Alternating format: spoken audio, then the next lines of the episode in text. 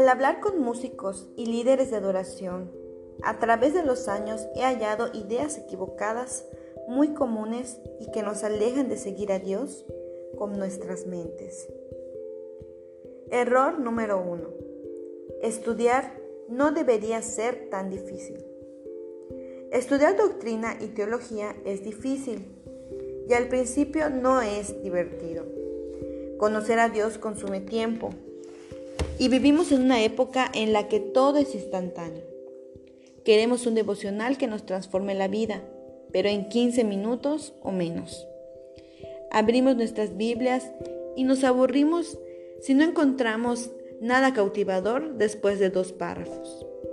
Queremos todo resumido, simplificado. Así no tenemos que pensar mucho o examinar nuestras vidas muy de cerca. Estas actitudes son inaceptables si queremos mostrar las glorias de Dios por medio del canto cada domingo. Teniendo en cuenta nuestras mentes insignificantes, nuestra absoluta dependencia de la verdad revelada y la inmensidad de Dios, ¿cómo podemos pensar que hay un camino fácil para conocer al Dios que adoramos? No hay atajos, es una búsqueda de por vida, motivada por la gracia de Dios, de aquel que nos creó y nos redimió para su gloria. Error número 2. Conocemos mejor a Dios a través de la música que a través de las palabras. Como yo, probablemente has tenido encuentros profundos con Dios durante la adoración musical.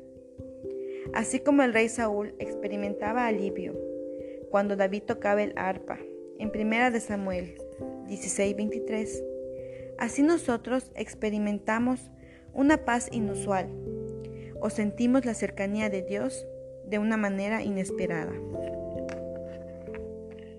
Inadvertidamente podemos comenzar a asumir que las palabras restringen y limitan la obra del Espíritu, mientras que la música expande el alma y nos abre nuevas formas en las que podemos experimentar poderosamente a Dios. Pero ser conmovido emocionalmente no es lo mismo que ser cambiado espiritualmente. La música afecta y nos ayuda en muchas maneras, pero no sustituye la verdad acerca de Dios. La música por sí misma nunca puede ayudarnos a entender el significado de la aceidad de Dios, la naturaleza de la encarnación o el sacrificio sustitutorio de Cristo.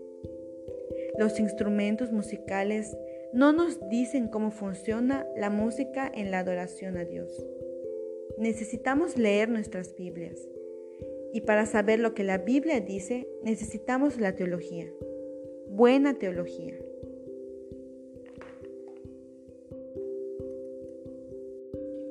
Error número 3. La teología y la doctrina causan problemas. Un líder de adoración me dijo que no estaba interesado en la teología porque solamente causaba divisiones. Él decía que su teología era Jesús. Aunque aprecio la sencilla devoción a Cristo detrás de este comentario, me surgen unas preguntas. Cuando guiamos a otros en adoración, ¿cómo dejaremos claro quién es Jesús? ¿Es un Jesús dócil y apacible, que nunca levanta la voz? ¿O es el Jesús santo y celoso, que sacó a los cambistas del templo con ira justa? cuando vio que usaban el templo para un propósito completamente distinto del de Dios. Adoramos a Jesús como un libertador de los gobiernos opresivos, como un genio que cumple todos nuestros deseos o como el Salvador del mundo. Cuando evadimos la responsabilidad en cuanto a nuestra propia teología, realmente estamos diciendo que queremos nuestro propio Jesús. Pero nuestra adoración no está fundamentada en las opiniones, las ideas o las mejores suposiciones de los hombres acerca de Jesús. Tampoco debemos fundamentar nuestra comprensión de Él en experiencias individuales de alguien más.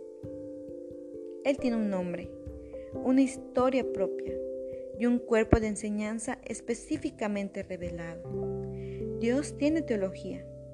Afinaremos nuestra propia comprensión bíblica para descubrir cuál es?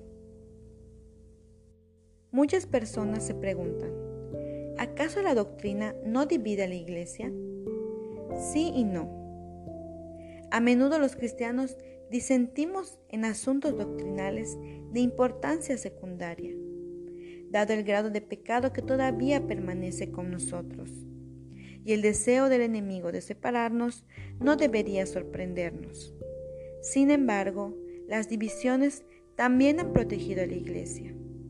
El Nuevo Testamento nos advierte acerca de los falsos profetas y maestros que se infiltrarían en las filas de la iglesia. Lo podemos encontrar en la palabra de Dios en Hechos capítulo 20, versículos del 29 al 30 y segunda de Corintios capítulo 11, versículo 13.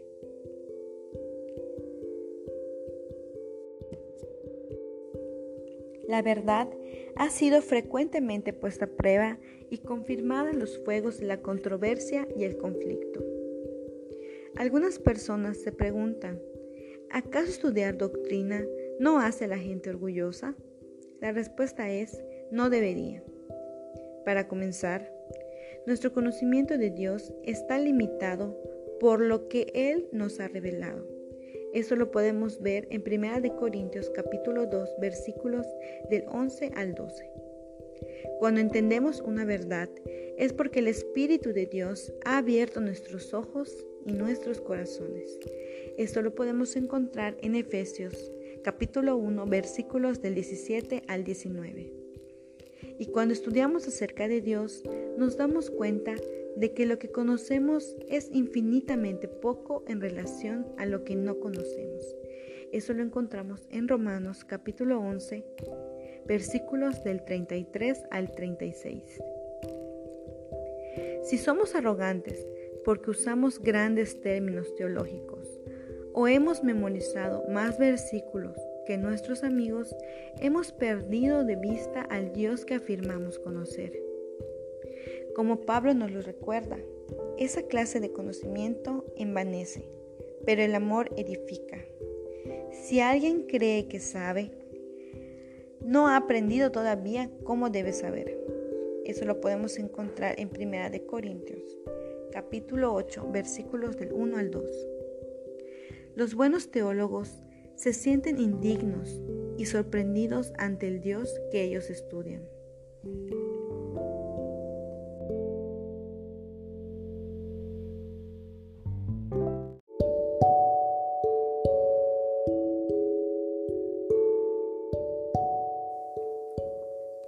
Somos engañados si pensamos que podemos tener deseos apasionados por Dios, sin reflexionar y estudiar quién es Él. La mente y el corazón son el uno para el otro, se pertenecen, van juntos. Mi oración por cada líder de adoración y por mí mismo es que lleguemos a estar familiarizados con la palabra de verdad, de la misma manera que lo estamos con nuestros instrumentos, o aún más si así fuera, hay una fuerte posibilidad de que las personas se marchen de nuestras reuniones más asombradas por nuestro Dios que por nuestra música. Y eso sería muy, muy bueno.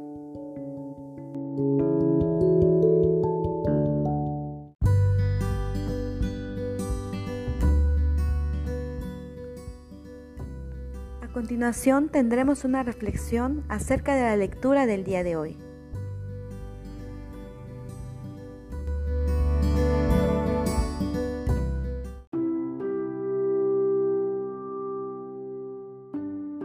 En este podcast tenemos la conclusión de los podcasts que hemos estado tratando a lo largo de estas últimas dos semanas. El primero fue, ¿qué es lo que amo? Y el segundo fue, ¿qué es lo que creo? Esos dos podcasts, como se puedan haber dado cuenta, el primero trató sobre lo que está en nuestro corazón y el segundo es sobre lo que está en nuestra mente. Y también analizamos el día de hoy un poco acerca de lo que nosotros tenemos en nuestra mente, de la importancia de la teología y la importancia de una sana doctrina. En conclusión, nosotros podemos decir que tener un deseo apasionado por Dios no es nada si no tenemos la reflexión y el estudio de la palabra de Dios. Lo mismo pasa si nosotros reflexionamos y estudiamos sobre Dios, pero si no tenemos un deseo apasionado por Él, tampoco podemos tener un amor genuino a Dios. Es por eso que la mente y el corazón van juntos y en este podcast podemos tener esta conclusión de que tanto nuestro corazón debe tener a nuestro Dios como lo único digno de gloria y adoración, así es como también nuestra mente debe de estar capacitada con la teología y con la sana doctrina que incluye nuestra lectura diaria y nuestros encuentros de todos los días con Dios y con el estudio de su palabra. Te invito a que tú tengas un compromiso el día de hoy, que te comprometas a leer su palabra todos los días, a leer su escritura.